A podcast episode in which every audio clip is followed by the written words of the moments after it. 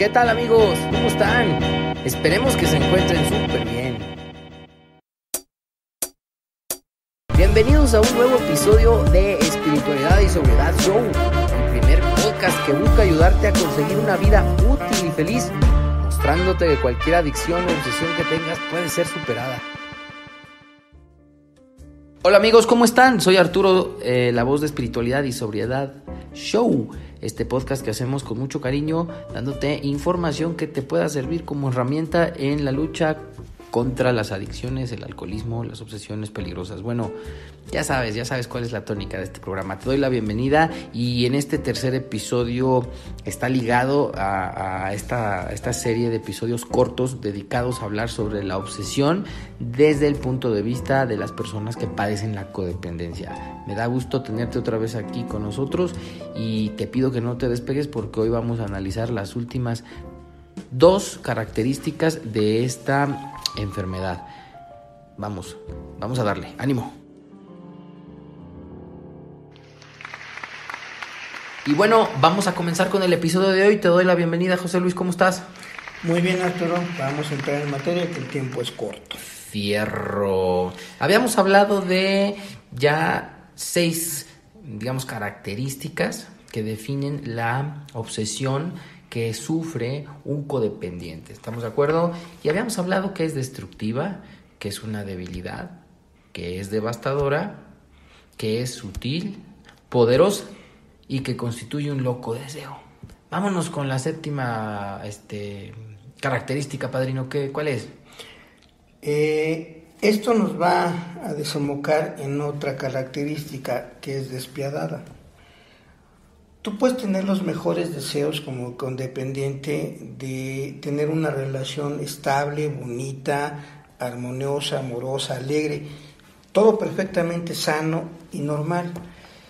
Pero lo despiadado de esto es que uno, como codependiente, se anula y hace cosas increíbles, absurdas y trágicas mientras está en esa relación retorcida.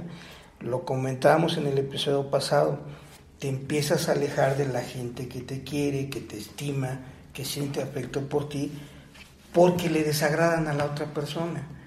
Y llega tanto a tener tanto poder esta cuestión de controlar las situaciones para que el otro, la otra no se enoje, no me deje, no me cambie, no me regañe, no me exhiba, no se vaya a enojar, que la, la despiadada obsesión hace que tú, consciente de esto, prefieras la compañía de esta, de esta persona o de estas personas por unos minutos, por unas horas, y lo cambias por muchas horas de angustia.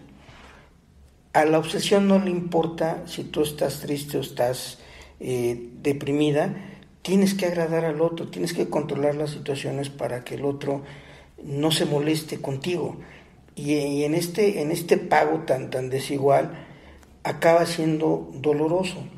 Miren, nosotros los adictos, por ejemplo, después de cada consumo, en los últimos consumos amanecíamos con cuatro jinetes, terror, frustración, aturdimiento desesperación. Un codependiente todos los días despierta generalmente con estos cuatro.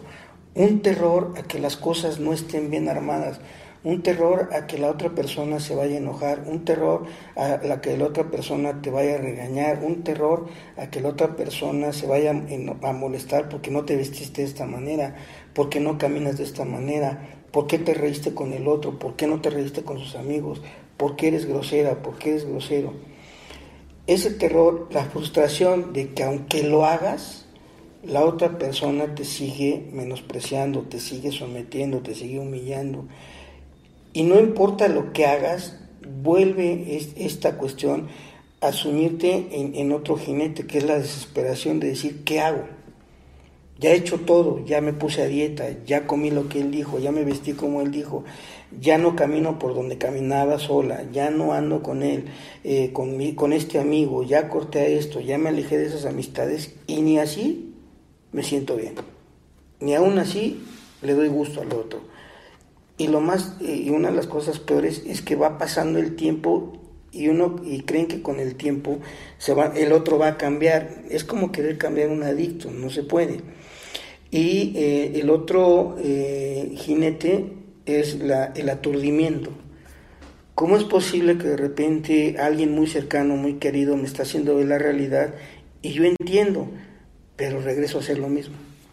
Regreso a mis viejas conductas autodestructivas, me sigo sometiendo, pero en otros aspectos de mi vida puedo seguir siendo disciplinado, férreo, constante, eh, puedo hacer cambios increíbles en otros aspectos de mi vida, menos en la relación interpersonal que tengo con otra persona. Recuerden, por favor, amigas, amigos, que estamos enfocando la cuestión de la codependencia en el, en el, en el ámbito de las relaciones interpersonales. ¿eh? Cómo se van retorciendo esas relaciones y ya no eres pareja, ya eres esclavo o ya eres amo, dependiendo del lado en que te encuentres.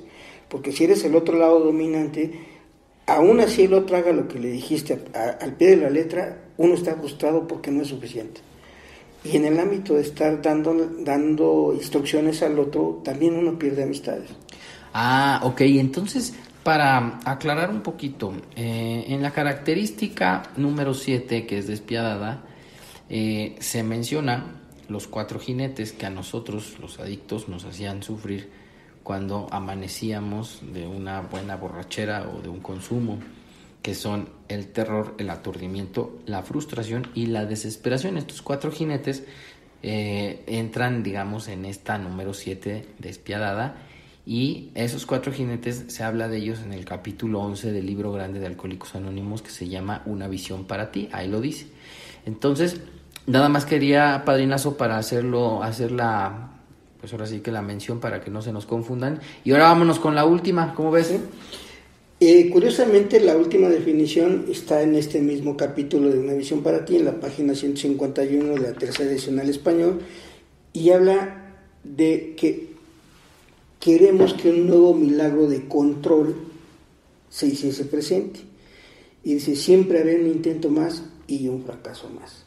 Entonces ahí nos da la última definición de lo dolorosa que es esta obsesión por controlar y dominar las cosas. Cambio mi manera de vestir, cambio mi manera de comportar, cambio mis amistades, se cambian del tinte, se cambian muchas cosas y es un dolor que solamente un codependiente entiende de que la otra persona dice no es suficiente. Te ves gorda, ese color no te va, ¿por qué le hablaste a mi amigo? ¿Por qué sigues hablando con esta persona? ¿Por qué estás conectada en línea a las 2 de la mañana? ¿Por qué esto? ¿Por qué el otro? Y por más explicaciones que el otro jode, el otro sigue rechazando y duele. Entonces todo esto se liga.